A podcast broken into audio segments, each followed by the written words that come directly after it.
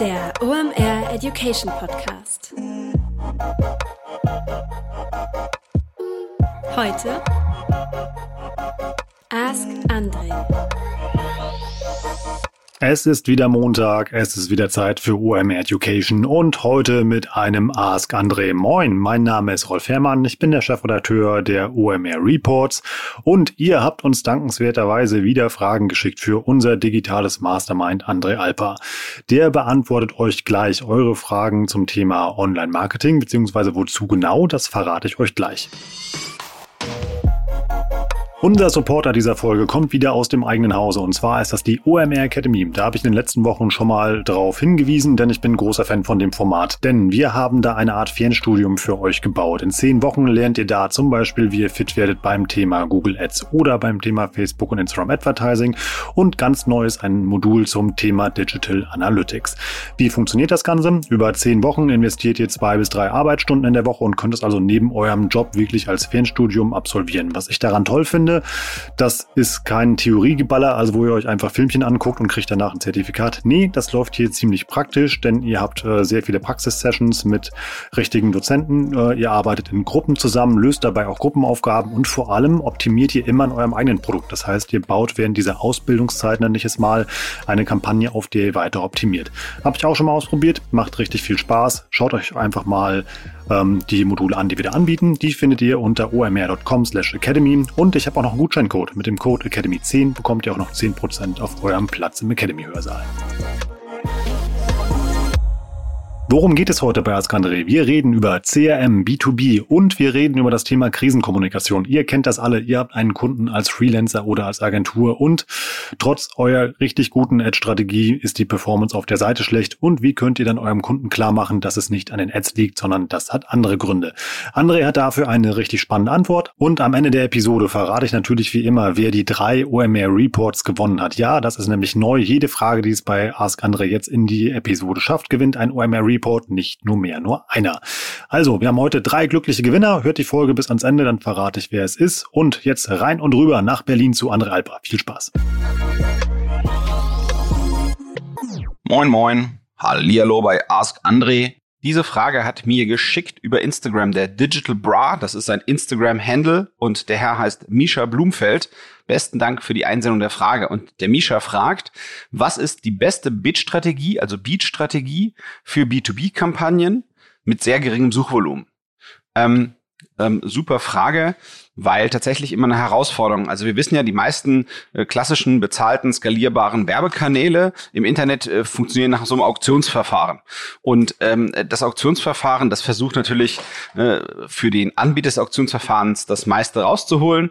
Also die Betreiber, also sprich äh, Google, Alphabet ähm, oder Facebook oder Instagram oder wen auch immer. Und gleichzeitig ähm, kann man da eben gucken, wie viel kann man sich leisten, als Unternehmen für einen Klick zu zahlen um diesen Besucher zu kommen. Ähm, und das, was ich mir eben vorstelle in so einem Fall, das ist jetzt erstmal nicht viel Konkreteres dabei bei der Frage, aber ich versuche mir das immer so anhand von konkreten Fällen vorzustellen bei der Beantwortung. Das hilft mir immer so ein bisschen, das zu erfassen und dann mit Beispielen ähm, erklären zu können, was ich meine. Also ich stelle mir vor, B2B, das heißt, meine, meine Endkunden sind Geschäftskunden und das, was ich verkaufe in dem Fall oder anbiete, ähm, in dem Fall ist irgendwas, das ist halt nischig, ja. Ich sag mal, ähm, äh, eine, eine Etikettiermaschine für Metalldosen. So. Und das kann ja sein, dass das etwas ist, was halt eben im deutschsprachigen Internet vielleicht zehnmal pro Monat gesucht wird. Und dann würde ich sagen, okay, das ist ein Beispiel, das erfüllt die Frage von Misha, also es ist B2B. Das kaufen halt Leute, die Dosen herstellen, die möchten die etikettieren und die sind meine Zielgruppe und ich biete halt eine Etikettiermaschine an und wenn die halt Dosen produzieren, etikettieren, dann brauche ich einen davon zum Kriegen. So. Und das ist halt relativ nischig. Ähm, ich habe diesmal was gemacht bei der Frage, weil die eben so schön ist. Ähm, ich habe ja normalerweise das Tag-Team ähm, im Hintergrund hinter mir, wenn ich diese Fragen äh, und beziehungsweise die Antworten dazu erarbeite. Das sind der Erik Siegmann aus Hamburg und der Kai Rieke aus Berlin. Ich habe mir diesmal noch jemanden dazugeholt, weil die Person äh, nichts anderes macht als fuchsige Beat-Algorithmen ähm, sich ausdenken. Das ist die Lara Marie Massmann. Die habe ich auch noch ähm, befragt. Ähm, und die hat auch noch beigetragen zu deiner Antwort, Misha. Und die Lara, die war nämlich beim Erik im Podcast. Und dann hörst du quasi zwei Personen, die bei der Beantwortung deiner Frage äh, geholfen haben. Kannst du noch mal im Podcast hören. Den würde ich dir auf jeden Fall ans Herz legen. Da ging es um artverwandte Themen. Ähm, der Podcast vom Erik heißt Marketing Transformation Podcast. Der wird auch von den Podstars produziert. Also ist auf jeden Fall auch ein Teil des OMR-Klüngels. Und dort war die Lara in der Folge 64 mit drin. Ähm, die arbeitet bei der Performance Marketing Agentur Claneo aus Berlin. Also alles hier so äh, OMR-Klüngel. Klüngel, äh, und da würde ich dir auf jeden Fall raten, das nochmal anzugucken, als die sozusagen diese beiden miteinander geschnackt haben, das anzuhören. Das, glaube ich, macht auch nochmal Sinn zum Thema deiner Frage. So, was ist das Problem normalerweise, wenn man ähm, sozusagen diese Beat-orientierten Werbemöglichkeiten im Internet nutzt. Dass das Hauptproblem ist oder beziehungsweise die Hauptherausforderung ist, normalerweise bieten dir Algorithmen an, die versuchen, ähm, sozusagen die, dir zu helfen als, als sagen wir mal, Werbetreibender bei der Optimierung deiner Kampagne. So, und die brauchen ein Feedback. Ähm, die brauchen zum Beispiel, wenn ich ein Online-Shop bin, dann meldest du den zurück jedes Mal sozusagen, wenn ein Verkauf getätigt wurde. Und dann wissen die Menschen, ja, was ich was, die Werbung auf dieser Zielgruppe oder auf diesem Keyword hat das und das gebracht. Und dann kann, können sozusagen diese Algorithmen sagen, Mensch, und die Statistiken, die erlauben, einen Einblick zu kriegen, Mensch, diese oder jene Art der Werbung, die ist sinnreicher. Und dann kann ich dann e, entsprechend meine Gebote für bestimmte Zielgruppen oder bestimmte Keywords anpassen, je nachdem, ob ich Paid Search mache oder Paid Social, also quasi auf Social Media Netzwerken werbe oder auf Suchmaschinen. So, und das Hauptproblem ist im Prinzip, normalerweise ist eben das, worauf man optimiert, so eine, so eine Order oder ein Verkauf, also, also quasi irgendeine echte Transaktion. Das ist das, wie man im B2C-Umfeld da eigentlich relativ gut drauf, ähm, äh, das, sagen wir, diese ganzen äh, bezahlten Beat Beat, äh, Beat-basierten ähm, Marketingkanäle steuern kann. Und die, und, und die kriegen mal als Feedback quasi die geglückte Transaktion. So, und das Problem ist, wenn das Suchvolumen auf einem Thema äh, gering ist ähm, und dann auch noch B2B, ist es halt eben so, dass wenige Transaktionen passieren. Das heißt, ich habe ganz, ganz wenige Punkte, ähm, mit denen ich optimieren kann. Und insofern ist die Frage von Misha sehr, sehr berechtigt, weil es ist immer eine, eine Herausforderung, das zu tun. Das heißt, man kann eben nicht klassisch so CPO-basiert oder sowas, was man machen würde im B2C oder bei großteiligen B2B-Sachen, kann man halt eben nicht ganz arbeiten. CPO-basiert heißt ne, Cost per Order. Das heißt, ich versuche die Cost per Order unter einem bestimmten Schwellwert zu halten und dann versuche ich möglichst hoch zu bieten. Dann kriege ich viele Besucher zu einem Preis des Besuchs oder der Order, die ich sozusagen in meinem Geschäftsmodell ähm, ähm, legitimieren kann und die für mich funktioniert. Ich muss also einen Schritt, großen Schritt zurück machen und ich kann erstmal nicht denken darüber, wie ich biete, sondern ich muss eigentlich gucken, bessere Daten äh, dafür kriegen, ähm, äh, was sozusagen mir hilft, ähm, zu erahnen, ob ein gewisses Gebot mehr oder weniger sinnreich ist, indem ich einfach anfange, Dinge zu messen, die vor der eigentlichen Transaktion passieren. Das heißt, ich gehe wieder zurück zu meinen Etikettiermaschinen äh, für Dosen, für Metalldosen. Ähm, es kann sein, dass ich sowas nur alle drei Monate verkaufe, ähm, aber es macht vielleicht Sinn, trotzdem alle drei Monate zu werben. Ähm, und die eigentliche Transaktion ist natürlich der Verkauf dieser Maschine. Aber bevor ich dahin komme, passieren andere Schritte. So, es heißt, es gibt dafür verschiedene äh, Stichworte, die man da benutzt in diesem Umfeld. Das nennt sich dann Micro-Conversions oder Proxy-Conversions. Und Micro-Conversions, äh, eine, eine Micro-Conversion würde ich immer sowas nennen wie, nehmen wir an, ähm, ich bin Anbieter dieser äh, Dosen. Das ist ja nichts, was ich sage, äh, dieser Dosenetikettiermaschine, Metalldosenetikettiermaschine. Dann ist es ja nichts, was quasi mit so einem Kaufen-Button auf der Webseite erledigt wird, ne? sondern das meiste, was, was passiert zwischendurch, wird irgendwo ein Kontaktformular aufgerufen oder die Telefonnummer wird angerufen. Das könnte dann eben getrackt werden und das könnte eben eine Microconversion sein. Eine Microconversion würde ich immer das nennen, was auf dem Weg zur eigentlichen Conversion ist. Und dann gibt es aber auch sehr sinnreichen Begriff aus dem gleichen, sagen wir, thematischen Umfeld. Wenn man mit den Fachleuten spricht, das sind Proxy-Conversions. Das heißt, das sind Dinge, ähm, die sind ne, nicht ganz klar, ob sie auf dem Weg sind, aber könnte wahrscheinlich sein, dass es so in der richtigen Richtung geht. Ähm, als Beispiel, damit ihr euch das wieder vorstellen könnt, ich bin der Metalldosen-Etikettiermaschinenanbieter und ähm, ich buche auf irgendein Keyword, ja, wie Metalldosen-Etikettiermaschine ähm, und dann kommt jemand bei mir auf die Webseite und der bleibt zum Beispiel echt lang auf meiner Webseite. Oder der scrollt den kompletten äh, äh, Artikel äh, und die Bebilderung und die Videos, die ich zum Thema hab, guckt die sich wirklich umfangreich an. Ja, so und da da ahne ich dann drin, das ist eben ein Proxy, was ungefähres. Ähm, ähm, oder der klickt zum Beispiel auf den Reiter Kontakt oder sowas. Das heißt, der ist kurz davor, Kontakt aufzunehmen. Ähm, all sowas sind Sachen, die sind so ungefähr wie so ein Interesse. Ähm, aber es ist ganz klar, es wird einen großen Zeitversatz geben zwischen dem Klick oder dieser Tätigkeit, diesem äh, Lesen auf meiner Website bis zum eigentlichen Verkauf. Und ähm, ich muss einfach anfangen, mir wie so einen Funnel, also wie so einen eigenen Trichter von diesen Micro-Conversions hin zu der eigentlichen Transaktion zu bauen. Und ich fange in der Regel an, oben in diesem Funnel zu optimieren und angel mich dann runter. Das heißt, einen Durchscrollen auf meiner Seite, ein Weiterklicken auf meiner Webseite, nachdem er von der Werbeanzeige quasi auf meine Webseite geklickt hat, wenn er anfängt zu scrollen und meinen Content zu lesen, der Besucher, oder wenn er anfängt, im Menü meiner Webseite sich umzuschauen, ja, und all das, was dann führt zu eigentlichen Kontaktaufnahmen oder wie auch immer ich sozusagen sage, dass der nächste Schritt führen soll, da muss ich mir so einen gedanklichen Funnel draus bauen. So, und ich brauche quasi die Sachen, die am Anfang passieren, das sind die niedrigschwelligsten. Die, mit denen fange ich erstmal an, als erstes zu arbeiten und da zu gucken, wie kann ich sozusagen meine Werbung so schalten in diesen Beat, Beat-orientierten Online-Marketing-Systemen, ähm, dass eben möglichst viele Leute auf meine Webseite kommen, die sich lange auf meiner Website aufhalten oder die mal den Artikel durchscrollen oder die mal äh, äh einen Kontakt-Button äh, äh anklicken, um halt äh, mich anzurufen oder die, die eine bestimmte dedizierte Telefonnummer anrufen, so dass ich tracken kann, Mensch, diese Anrufe habe ich durch meine Online-Werbung ähm, äh, äh, bekommen. Und ich versuche quasi oben in dem Funnel dieser Micro-Conversions oder Proxy-Conversions einzusteigen und hangel mich dann runter, bis ich irgendwann eines schönen Tages vielleicht äh, nah oder auf die eigentliche Conversion äh, äh, drauf komme. Und ähm, das heißt, am Anfang ist es wahrscheinlich so, dass ich eben versuche, ein Maximum, Maximum von diesen Micro-Conversions zu kriegen. Und dann irgendwann stelle ich um auf Zielwerte und versuche dann, sagen wir mal, sage ich, ein sozusagen das zu benennen. Sage ich, ey, ein Besucher ist mir so und so viel wert, weil das ist eine echte Opportunität eines Wandelns in in eigentliche, in einen, in einen eigentlichen Verkauf. Ja?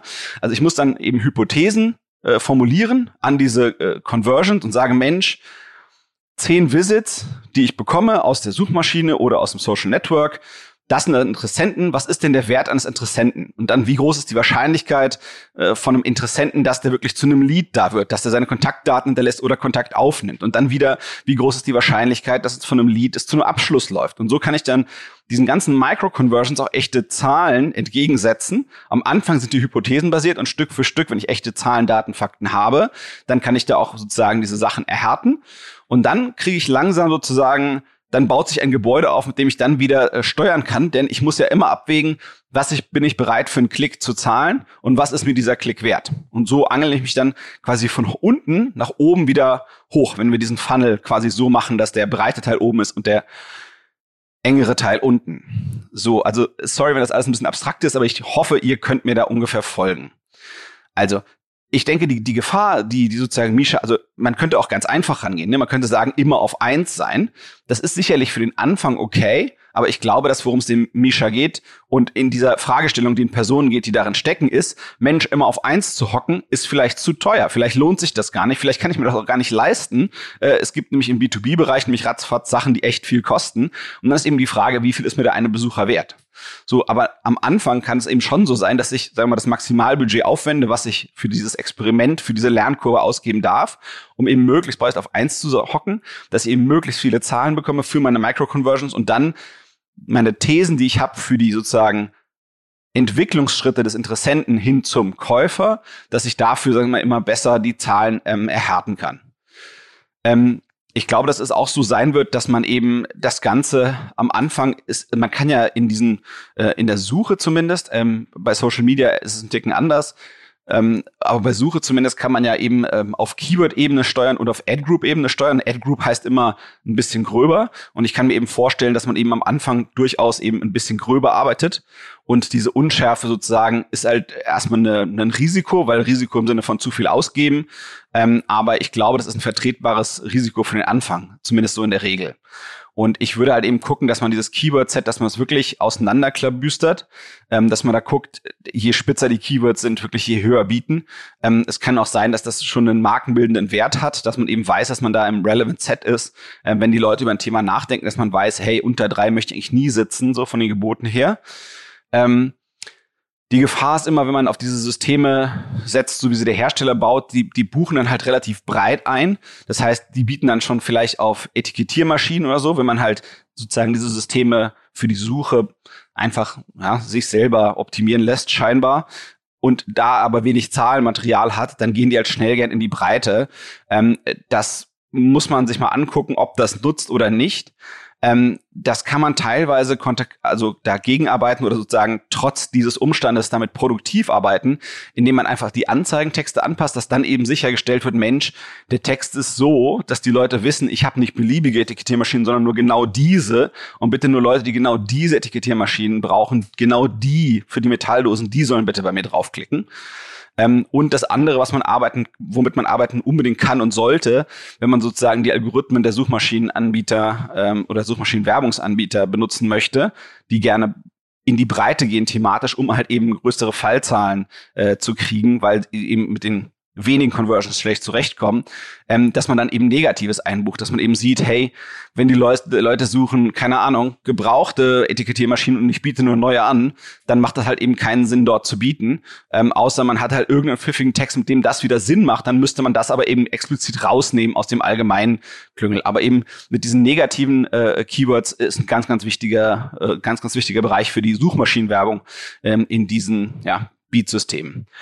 Ähm, und im Allgemeinen ist auch so, ich habe jetzt, wie gesagt, in diesem einen Beispiel mich festgehangen, weil mir das immer hilft, mit euch sozusagen abstrakt diese Frage durchzukauen, ähm, die uns der Misha dazu gespielt hat. Ähm, aber im Allgemeinen ist halt eben auch so und häufig, ähm, dass es eben manchmal überlappende Begrifflichkeiten gibt zwischen der B2B und der B2C-Welt. Ähm, ich denke nur an so Bildbearbeitungssoftware, da gibt's halt professionelle für ein paar zigtausend Euro und kostenlose. Und dann ist eben, glaube ich, wichtig, dass man im Anzeigentext ähm, ganz, ganz klar formuliert, was die Kunden, die dort draufklicken könnten, tatsächlich interessiert. Ja, dass man eben dazu schreibt, Firmenangebot Doppelpunkt oder sowas in den Text, dass die Leute wissen, hey, das ist hier kein Spielzeug für daheim, wenn man schnell mal was irgendwie etikettieren will bei irgendwelchem Zeug, was man zu Hause macht, sondern es geht halt wirklich so, keine Ahnung, Etikettiermaschinen ab 10.000 Dosen pro Tag. Metalldosen pro Tag, Doppelpunkt, bla bla bla. So, also dass man einfach klar kommuniziert, hey, das ist ein B2B-Angebot und für diese Zielgruppe, damit das dann halt eben nicht irgendwie Klicks sich reinholt, die halt schnell wieder wegfliegen. Und dann denkt die Suchmaschine, Mensch, äh, der Typ ist gar nicht fähig, mir die Besucher, die ich ihm schicke, glücklich zu machen. Und das ist nämlich dieser um, ominöse Quality Score, was der ja eigentlich bewirken soll. Ähm, insofern ist das, glaube ich, ganz, ganz klug und wichtig, da ähm, vom, vom Wording her in den Anzeigen gut zu sein, um, um da ähm, bei, beim Breitergehen, beim Experimentieren mit vielleicht vielleicht breiter gehenden Keywords ähm, sozusagen trotzdem glücklich zu werden. Also ich hoffe, das hilft weiter und eure B2B-Kampagnen werden erfolgreich. Diese Frage kommt von dem Jakob Strelo über Instagram. Vielen Dank für deine Frage, Jakob. Und zwar fragt er, wie sinnvoll ist ein CRR CRM in einer normalen Gastro, also Gastronomie, also sprich Restaurant. Was sind deine Tipps? Also ich finde die Frage super. Ähm, ich nehme mal an, dass was der Jakob sich da vorstellt, wenn er sagt normale Gastro, dann, dann eben kein Filialist, also quasi ein, eine, eine Restaurantmarke, die ganz, ganz viele Filialen hat, sondern ich tippe mal halt das, was ich im Kopf habe, bei der Beantwortung der Frage oder bei dem Versuch, das ähm, ähm, dafür Input zu geben, ist, ist quasi im Prinzip ja, alles im Spektrum von, von so einem Imbiss ähm, ähm, über eine Sterneküche, aber halt eben etwas, was wahrscheinlich nur eine Location hat. So, und dann ähm, CRM äh, steht ja für Customer Relationship Management, das heißt, ähm, letztendlich ein, ein Bestandskundenmarketing würde man wahrscheinlich zu Deutsch am ehesten sagen. Das heißt, wie kann ich eben ähm, äh, kommunizieren und ähm, Ziele erreichen mit und für meine Bestandskunden. Und, und solche Ziele können äh, in der Regel, sagt man so drei, vier verschiedene, die sich da unterscheiden lassen. Ähm, das eine ist eine Bindung und Aktivierung, also sag ich mal, dass die Leute häufiger kommen und ähm, überhaupt erstmal wieder auf die Idee kommen, ins Restaurant einzukehren. Ähm, das zweite kann sein eine Bon-Erhöhung. Das heißt eben, äh, dass ich vielleicht die Kunden, die ohnehin kommen, dazu bewegen kann, mehr auszugeben. Und das dritte, was ich vielleicht versuchen könnte, mit so einem CRM-System zu erreichen, wäre Weiterempfehlungen zu generieren, also sprich mehr Reichweite, mehr Neukunden und so etwas in der Richtung. Das sind erstmal sozusagen aus, aus Perspektive der Gastronomie das, was sozusagen die Ziele von einem äh, CRM sein sollen. So und und dann ist es ganz wichtig, eigentlich in die richtige, richtigere Brille für das Thema einzusteigen und zwar zu sagen, okay, was, was, was muss denn das CRM eigentlich sein aus, aus Perspektive des Kunden, des Restaurantbesuchers? So, und ich glaube, ähm, ganz, ganz wichtig ist, dass das, was dort gesendet wird von dem Restaurant, was auch immer, wie es immer es ist, dass eben, dass das nicht irgendein dummer Newsletter ist mit immer gleichem Content, sondern es muss wirklich nutzwertiges, nutzwertige Informationen sein und Dinge, die den Nutzer ansprechen und ihm wirklich dem Nutzer dieses CRMs dieses Restaurants einen Mehrwert bieten. Ähm, klar ist es, dass das Restaurant möchte, dass man äh, häufiger dort einkehrt und mehr dort ausgibt, aber wenn das CRM funktionieren soll, muss das etwas sein, was nutzwertig für den Kunden äh, ist. Was könnte also ein einfaches Beispiel sein für das, was ich meine? Ähm, es gibt ja in vielen äh, normalen Restaurants, die eigentlich im Wesentlichen äh, leben vom Geschäft am Abend, gibt es trotzdem einen, einen Mittagstisch, äh, der häufig eben genutzt wird und frequentiert wird von äh, Menschen, äh, deren Büro in der Nähe dieses Restaurants ist. Und was man sich eben gut vorstellen könnte, das sind ja oft, oft ist ja auch die Mittagsklientel gar nicht die Abendklientel und die Mittagsklientel ist häufig eine, die sich wahrscheinlich wiederholt. Dann könnte man eben sagen, hier, es gibt hier unseren Mittagsclub oder irgendwas ähnliches. Ähm, wenn du möchtest, ähm, äh, gib uns irgendwie deine äh, Telefonnummer und dann kriegst du eine WhatsApp oder SMS oder eine E-Mail-Adresse, dann kriegst du eine E-Mail und wir schicken dir am, am Anfang der Woche ähm, Informationen darüber, was es die ganze Woche lang im Mittagstisch gibt. Und im besten Fall schicken wir dir das auch noch so, dass es einen äh, Link gibt, direkt in ein Reservierungssystem rein als Aktivierung und im besten Fall kann man dann noch irgendwas on top draufpacken, damit eben diese Aktivierung besonders gut wirkt. Also das wäre sowas, da würde ich sagen, das passt, das ist richtig und das ist gut für den Kunden und tut dem Restaurant auch gut bei der Erreichung seiner Ziele. Also ich glaube, viele Menschen sind dafür offen, diejenigen, die in Restaurants gehen und gehen mögen, ähm, ähm, inform gute Informationen von seinen Lieblingsrestaurants zu bekommen, ähm, solange das eben Dinge sind, die dem Kunden helfen, primär und dann eben sekundär auch dem Restaurant. Ich glaube, diese ganz deutliche Priorisierung der Dinge, die ist extrem wichtig. So, und dann ist es ja eigentlich total schönes Thema, ähm, was der Jakob uns da sozusagen zum, zum Denken vorgeworfen hat. Ähm, man weiß ja eine ganze Menge über die Leute. Heutzutage passieren ja viele Reservierungen online. Und ähm, ganz viele von den Telefonreservierungen werden auch in einem, ähm, in einem äh, Software-as-a-Service-System oder irgendwas ähnlichem dieser Art erfasst. Das heißt, man weiß schon mal äh, die Namen und man weiß ja oft auch, wo die Personen sitzen werden. Ähm, man kann auch sogar den Rechnungsumfang theoretisch erfassen und eben auch sagen, ähm, welche Art von Produkten die, die Person kauft oder mag oder eben nicht so mag. Ähm, äh, man, man kann sogar, und das würde ich auf jeden Fall total zeitgeistig empfinden, ähm, heutzutage hat man ja das Gefühl, dass jeder ähm, eigentlich irgendwelche neuen ähm, ähm, Essensallergien oder, oder Essensunverträglichkeiten hat für irgendwelche bestimmten äh, Stoffe oder, oder, oder äh, ja, bestimmte Obst, Gemüse, sonst was Sorten, Getreidesorten, ähm, ähm, die auch gleich mit zu erfassen. Ich glaube, das ist auf jeden Fall hochgradig spannend. Ähm, und dann eben so ein bisschen den Lieblingssitzplatz, wenn das sowas geht. Ähm, ähm, ich glaube, wenn man früher an alte Restaurants denkt, dann gab es da halt immer ja den, den alten Chef, der immer im Restaurant abhängt. Der kennt dann seine Stammkunden und kennt halt deren Ticks und, und Eigenheiten. Und ich glaube, das ist natürlich ein viel besserer, ein strukturierterer Weg, wenn man eben ein technisches System hätte, was das machen kann, denn dann kann das quasi ähm, jeder Mitarbeiter leisten, ähm, ähm, dem, dem Kunden, der da kommt, so ein bisschen dieses Business-Class-Gefühl aus dem Flieger ähm, als Gefühl ins Restaurant zu transportieren und da ohne die Notwendigkeit, dass der, dass mal der, der, der Chef äh, quasi selbst immer im Restaurant vor Ort ist und eben alle Stammkunden kennt. Mhm. Insofern, ich glaube, das könnte ein ganz skalierendes und spannendes äh, Ding sein, weil ich glaube, dieses, wenn man als Kunde gekannt und erkannt wird im Restaurant, das gibt einem schon ein sehr wohliges Gefühl. Ich glaube, da fühlt man sich halt eben mehr als nur gut ähm, ähm, sozusagen kulinarisch versorgt, sondern eben auch ein, ein Element von daheim. Ähm, ich glaube, das kann schon von, von, von vielen Restaurants ein Erfolgsgeheimnis sein, ähm, wenn man so etwas hat, was eben ja mit, mit, mit Bestandskunden und Stammkunden mehr macht.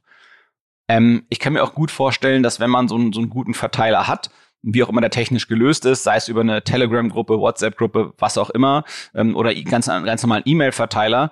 Ähm, der, das kann auch sein, spannend sein für Event-Locations, die haben ja meistens eben ja äh, geschlossene Veranstaltungen, aber es gibt immer auch Tage, an denen Event-Locations eben ausverkauft sind. äh, Entschuldigung, nicht ausgelastet sind. Ähm, und die Tage könnte man dann, wenn man so einen Verteiler hat, sehr, sehr einfach nutzen, um diese äh, äh, nicht ausgefüllten äh, Tage durch konkrete Events Dritter, dass man dann eben relativ gut schafft, über so einen Verteiler, den man fürs CRM aufgebaut hat, ähm, ähm, dort eben eigene Events zu veranstalten und, und sozusagen die Auslastung der Location ähm, hochzuhalten, was ja meistens ein großer, großer Treiber für, äh, für Umsatz und Rendite ist.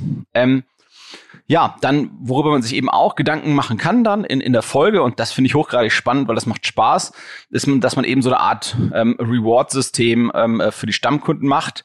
Ähm, ich bin weniger der Freund von irgendwelchen Rabatten, äh, sondern ich finde es eigentlich eleganter, wenn irgendwelche Boni oder Besonderheiten dazukommen oder eben Raritäten zugänglich wären für die Stammkunden, die sonst nicht so zugänglich sind.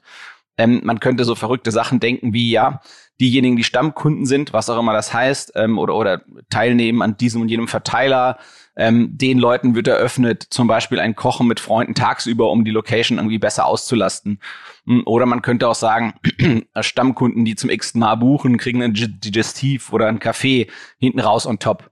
Ähm, und man kann eben genauso auch so eine, so eine Art Bring Your Friends Bonus äh, sich leicht ausdenken. Ähm, was man dabei beachten muss, und da kenne ich mich nicht so gut aus, weil das ist ein rechtliches Thema und rechtliche Themen möchte man immer gerne äh, groß umschiffen und die Verantwortung von sich weisen, was ich hiermit auch tue. Das heißt, das, was ich sage, muss bitte immer erstmal gecheckt werden. Ich glaube, da gibt es irgendwie sowas wie so ein Kopplungsverbot. Das heißt, man muss ein bisschen gucken mit dieser Kombination der Incentivierung, ähm, wie gut das geht. Ja, also was man da machen darf, was nicht. Ähm, wie gesagt, ich glaube, es gibt immer wieder äh, Gelegenheiten, wo, wo sozusagen die Plätze in Restaurants knapp sind. Ähm, keine Ahnung, nehmen wir an, der Lieblingsitaliener und dann ist ein Spiel irgendwie Deutschland gegen Italien. Ähm, da glaube ich halt schon, dass die, dass die, wenn man die ersten Plätze eben nur für Stammkunden zugänglich macht oder alle Plätze, dass das dann ein ganz geiles Incentive ist. Oder man kann sagen, hier, es gibt auch Produkte auf der Karte, die nur für Stammkunden sind. Was ich was, ein Spaghetti-Eis in drei Farben, den der italienischen Nationalflagge oder irgendetwas in der Richtung. Man könnte sogar überlegen, ähm, äh, Stammkundengerichte äh, dediziert auf der auf der äh, Essenskarte, auf der Optionskarte äh, zu nennen, um zu zeigen, hey, es gibt da dieses Stammkundending, werd doch auch da Mitglied, um das eben noch mal da äh, anzufeuern äh, von der Seite aus. Ähm, zu dem ganzen Thema noch einen Gedanken, den ich auch für wichtig halte, wenn man sowas anfängt aufzubauen, wo man quasi den Kunden besser kennt und erkennt. Ähm, ich glaube, es ist ganz, ganz wichtig, dass man den Leuten, äh, die da Stammkunden, Bestandskunden sind, dass man ihnen sozusagen so eine Opt-out äh, Option anbietet. Also im Prinzip, dass die sagen können, du, schön und gut, dass du mich kennst und erkennst und wiedererkennst. Aber ganz ehrlich, sprich mich bitte bloß nicht drauf an. Ähm, ich glaube, da kann man ähm, äh, einigen Leuten äh, peinliche äh, Situationen ersparen, die vielleicht eben nicht als Stammkunde ähm, und, und Dauerkunde äh, und so und so eine Art Kunde erkannt werden möchten, weil das einfach deren äh, Nutzungssituation in dem Restaurant vielleicht eher widersprechen würde. Ähm, das vielleicht als letzter Gedanke dazu. Also Jakob, ich hoffe, das hilft dir weiter und die Locations und die Gastronomien, denen du zur Seite stehst, laufen noch besser mit diesen CRM-Ideen. Die Frage hat uns der Daniel Stölzner über Instagram geschickt. Und zwar fragt Daniel, wie vermittle ich Kunden, dass ausbleibende Käufe, ausbleibende Verkäufe nicht an den Ads liegen? Und ich glaube, der Kontext, wie hier gefragt wird, ist, dass es vor allem ähm, um Social Media oder, oder Search geht. Ähm, und ich denke mal, es wird gefragt aus der Perspektive ähm, einer kleinen Marketingagentur oder eines Freelancer-Setups. Ähm, ich stelle mir sowas vor wie, ähm, der Kunde macht seine Webseite selbst und er hat eben einen Freelancer oder eine kleine Online-Marketing-Agentur äh, engagiert, um Werbung zu schalten. Ähm, äh, und zwar eben Biddable Media, also sprich sowas, was ein Geburtsverfahren gibt und ähm, die Ads, also sprich die, die, die, die sozusagen die Werbung, die geschaltet wird, ähm, hat eben an der Stelle ähm, sozusagen das Gefühl, es liegt nicht an der Werbung, dass die Verkäufe ausbleiben. Mit anderen Worten, es liegt an der Webseite. So, was ich jetzt nicht ganz weiß äh, oder sozusagen wo eine gewisse Interpretationsbreite äh, drin ist, trotz all dieser, sag mal, Annahmen und Einordnung der Frage vom Daniel ist, ähm, ist das, was beschrieben wird, etwas, ähm, was, was sozusagen eine Veränderung ist zu einem Zeitraum vor, davor? Das heißt, es war mal gut, es gab mal Verkäufe und jetzt gibt es von einmal keine mehr? Oder ist es etwas, was von Anfang an äh, schlecht läuft? Ähm, das sind so ein bisschen zwei unterschiedliche Setups, die ich nicht genau weiß, sozusagen, welches gemeint ist. ich versuche mal auf beide Setups so ein bisschen einzugehen. Ähm, ich glaube, ähm, ich glaube, was ganz, ganz wichtig ist in so einer Situation und wenn man das sieht, ähm, ist das, dass der sozusagen der, der, die Person, sei es der Mitarbeiter, der Freelancer oder die kleine Marke der Agentur, wer auch immer sozusagen die Kampagne schaltet, dass diese Person ähm, auf die Kunden zugeht oder sprich eben auf diejenigen im, im Team äh, zugeht, die das beauftragt haben, ähm, dass es eben, dass man eben, wenn man derjenige ist, der sozusagen für die Werbung verantwortlich ist, agiert und nicht reagiert auf eine auf eine mögliche Unzufriedenheit des Ausbleibens der Verkäufe, dass man das Gespräch eben von Anfang an gut steuern kann. Ähm, ich glaube auch, das ist auch dann wichtig, damit der Kunde sich eben nicht doof vorkommt oder oder nicht zweifelt an der Qualität der Beratung, denn derjenige, der die Ads schaltet, der wird ja am ehesten sehen, dass es nicht klappt. Und dann sollte man eigentlich schnell anfangen, auf die Personen zuzugehen, die sozusagen diese Schaltung der Ads beauftragt haben. Ähm, ich glaube, das ist so eine ganz wichtige Kernfrage, dass man eben so mit dem Kunden umgeht, äh, dass man ihn darauf bringt, statt dass der Kunde darauf kommt, dass irgendetwas nicht nicht gut sein könnte. So, ähm, ich glaube, es ist ganz ganz viel ungeschickter, wenn der Kunde erstmal ähm, ähm, äh, entdeckt sozusagen den Fehler selbst, dann wird eine größere Unzufriedenheit äh, produziert, äh, wo dann eben auch nicht klar ist, ob nicht ein Vertrauensverhältnis bricht, was dann eigentlich nicht mehr zu kitten ist. Ähm, so, jetzt nehmen wir an, wir, folgen dem Gedanken von Daniel und äh, wir, wir entdecken irgendwie, äh, da klappen irgendwie die Verkäufe nicht. Dann ist eben die Frage, ja, wie, wie kommt man darauf? Warum ist man sich sicher, dass das eben so ist? Ähm, wenn das etwas ist, was, was mal gut war und dann nicht mehr gut ist, dann müsste man ja irgendwo in den Kennzahlen der Plattform äh, eine Veränderung der, der, der sozusagen KPIs, also der äh, Erfolgskennziffern irgendwie feststellen. Ähm, und man, ansonsten müsste man halt gucken, ja, sind eigentlich die, die werden, wird eigentlich Traffic der richtigen Keywords eingekauft ähm, oder werden eigentlich die richtigen Zielgruppen getargetet, wenn es eher so ein Social Ads äh, Setup ist. Ähm, ja, kann, kann es vielleicht auch an der, an den, an, an Tracking-Daten liegen. Also es ist sozusagen, werden die Erfolge der Werbung ähm, eigentlich sauber gemessen? Ist das getestet, dass das sichergestellt ist, dass die Verkäufe auch wirklich erfasst werden? Ähm, und, und derjenige, der die Ads schaltet, auch wirklich da Einblick hat und Durchblick hat und sicher ist, dass die funktionieren. Ähm, also es ist, glaube ich, wichtig zu sagen, hey, ähm, warum hat man dieses Bauchgefühl, warum ist man sich so sicher, ähm, dass es so ist, wie Daniel das äh, beschreibt. Ähm, und dann ist es eben wichtig, dass man wirklich sicherstellt, dass man maximal viele Daten hat, ähm, um eine Analyse zu ermöglichen, ähm, dass eben das Tracking äh, in place ist, also, also quasi wirklich das leistet, was es leisten kann. Und dann muss man eben reingehen und gucken, okay, woran kann es denn liegen? Und das kann man ja ähm, äh, durchsprechen äh, mit dem Kunden und sagen, hier Ads. Bei den Ads gibt's halt zwei Elemente. Zum einen, sagen wir, die Creatives, das heißt, wie sieht eigentlich das Werbeelement aus, mit dem gearbeitet wird? Das ist dann Text oder Textbild oder Textbildkombination. Kommunikation äh, irgendwelcher Form ähm, oder ist es das Targeting, also wie eigentlich eingebucht wird. Oder, und das das dritte, ist es das Produkt äh, oder der Preis. Also das heißt, das, was eigentlich passiert, wenn die Leute auf der Webseite sind. Und im Prinzip, man kann das eben im Ausschlussverfahren Stück für Stück machen. Man kann das halt eben testen und sagen, hier verschiedene Creatives gegeneinander testen, hier verschiedenes Targeting gegeneinander testen, ähm, gegebenenfalls Multivariat, wenn man da ganz viele Kombinationen hat. Und ähm, wenn nicht, muss man eigentlich kann man auch, was man auch nochmal machen kann, ist so Alternativen testen im Sinne von, dass man an, an die gleiche Zielgruppe unterschiedliche Werbesachen äh, äh, ausspielt. Ähm, dann, man muss halt immer gucken, dass man immer eine, eine Testgruppe hat und eine Kontrollgruppe.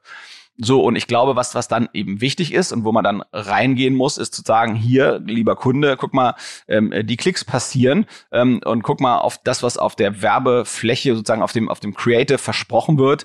Das ist eigentlich auch das, was du anbietest. Ähm, und das heißt, das, was eben die Conversion, die nicht funktioniert, ähm, da, das ist etwas, was irgendwie in der Landingpage, ähm, ähm, ähm, sag mal, ja, ein Problem ist, ähm, wo dann eben da die Conversion nicht, nicht, nicht stattfinden kann. Das heißt, es klickt viel, aber es konvertiert wenig. Ähm, ich erinnere mich mal an, an eine äh, Firma, die eben private Krankenversicherungen äh, verkauft hat, wo eben relativ viel nackte Haut äh, zu finden war auf den Werbemitteln und das hat natürlich geklickt wie verrückt, ähm, aber hat natürlich überhaupt nicht konvertiert. Ah, und man muss einfach, glaube ich, dem Kunden zeigen, ähm, es ist eben so etwas nicht der Fall. Und ich glaube, was man dann eben machen muss, ist, ist ähm, gucken, wenn das sozusagen die Webseite oder das Produkt vom Kunden gesteuert wird und man als Werbeschaltender sozusagen darauf keinen Durchgriff hat, dass man eben ähm, Alternativen aufzeigt. Das heißt, man sagt, hey, lieber Kunde, ähm, ich denke, die Landingpage könnte so, so und so ähm, aussehen. Und ähm, es gibt ja so Landingpage-Baukästen, damit kann man sich fast schon äh, einfach Dinge zusammenklicken und dass man dann eben guckt, hey, Kunde, ähm, ich glaube, an deiner Webseite hakt's ähm, wie wäre es denn, wenn wir einfach mal so eine Landingpage zusammenhacken mit diesem Tool? Ähm, ich übernehme das für dich, ich baue das mal so, wie ich denke, dass es richtig ist zu machen. Ähm, und dann äh, äh, äh, machen wir das äh, und gucken mal, ob dann diese zusammengehackte Landingpage, die dann sicherlich nicht so elegant ist, wie wenn es auf deiner eigenen Webseite ist, aber immerhin äh, ein guter erster Schritt, um einfach auszuschließen, dass es am den Creatives oder am Targeting liegt, das was dort eben nicht funktioniert ähm, dass man das einfach mal testen kann als These. Und ich glaube, äh, immer wieder mit, mit Testen und mit Daten und Fakten überzeugen, das wäre sozusagen mein Weg, wie ich das versuchen würde anzugehen. Ähm, es ist natürlich nicht, nicht einfach, wenn, wenn sozusagen äh, dem Kunden da die geistige Agilität äh, fehlt, dass es daran liegen könnte. Ansonsten, ähm, was auch sicherlich spannend ist, ist zu gucken, hey, ähm, man kann das auch so ein bisschen re reverse ähm, erklären. Man kann äh, sozusagen, wenn, wenn du weißt sozusagen, was der Kunde deines Kunden für ihn wert ist, also nehmen wir an, keine Ahnung, ich verkaufe irgendwas, was 100 Euro wert ist. Das heißt, der Kunde ist mir im Schnitt 100 Euro wert als Werbetreibender. Und man kann eben sehen, man kann nachweisen, guck mal, ein Klick kostet typischerweise so und so viel. Dann kann man damit eigentlich rückwärts halbwegs verlässlich die Conversion-Raten des Wettbewerbs erschließen, zumindest die Range oder die Größenordnung. Und dann kann man eben sagen, hey, hier, guck mal, bei uns bleibt das aus. Und was ich dann eben machen würde, und das wäre ganz zentral zu gucken, okay, Wettbewerbsanalyse, was machen denn die anderen, die auf die gleichen Keywords buchen wie wir? Oder was machen die anderen, die ähnliche Zielgruppen targeten wie wir? Was machen die anders? Wie sehen deren Landingpages nach den Ads aus? Gibt es Unterschiede in, deren Ads? Ähm, das sind, glaube ich, die Arten, wie ich da rangehen würde. Also wirklich äh, Zahlen, Daten, Fakten testen. Ähm, ich glaube, das müsste eigentlich schon der Weg sein. Und eben bei den Sachen, die dem Kunden schwerfallen, wie vielleicht schnell mal die Webseite ändern, um einen Test zu fahren, dass man dafür sich eine einfache Lösung einfallen lässt, dass man eben nicht sagt, ja, lieber Kunde, du musst aber erstmal die ganze Webseite bauen, an dir liegt's und dann wird's erst besser, sondern dass man irgendwie was leichteres findet äh, mit, mit so einem Baukastensystem, wo man halt eben schnell mal Thesen testen kann. Das ist sicherlich nicht perfekt, aber ähm, wichtig, um, um quasi das Vertrauen in den Dienstleister oder die Person, die die Ads schaltet, ähm, auf und auszubauen. Und dann, wenn man sieht, hey, ähm, man hat alternative Landingpages gebaut, die konvertieren tatsächlich signifikant besser, dann, dann folgt man natürlich dem, dem Argument ähm, und dann baut man vielleicht die eigentliche Website ähm, äh, beziehungsweise das Produkt äh, äh, um. So, Daniel, ich hoffe, das hilft weiter und ihr schafft da Ads erfolgreicher zu Verkäufen zu wandeln. Das waren wieder richtig spannende Antworten auf eure Fragen. Vielen Dank, André, für die Antworten und vielen Dank euch fürs einschicken. So, wir haben jetzt ganz viele Gewinner von OMR Reports, denn wir schulden euch auch noch die Gewinner von der letzten Episode. Deshalb haue ich jetzt einfach mal fünf Stück sind das insgesamt nacheinander raus. Die kamen alle per Instagram. Gewonnen hat Sven Hanselmann, dann noch Digital Bra, nebenbei sehr geiles Instagram-Handle.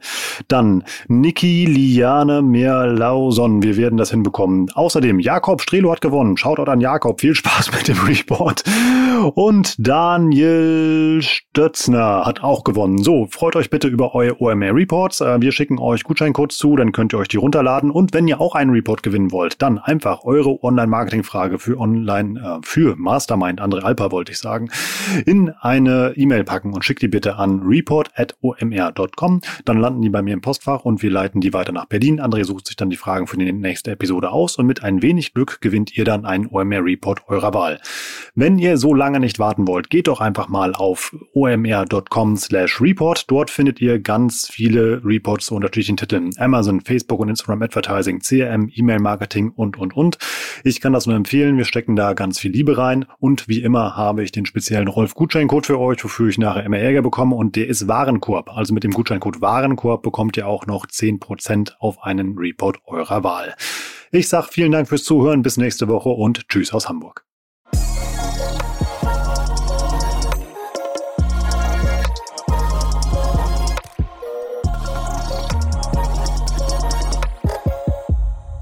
Dieser Podcast wird produziert von Podstars bei OMR.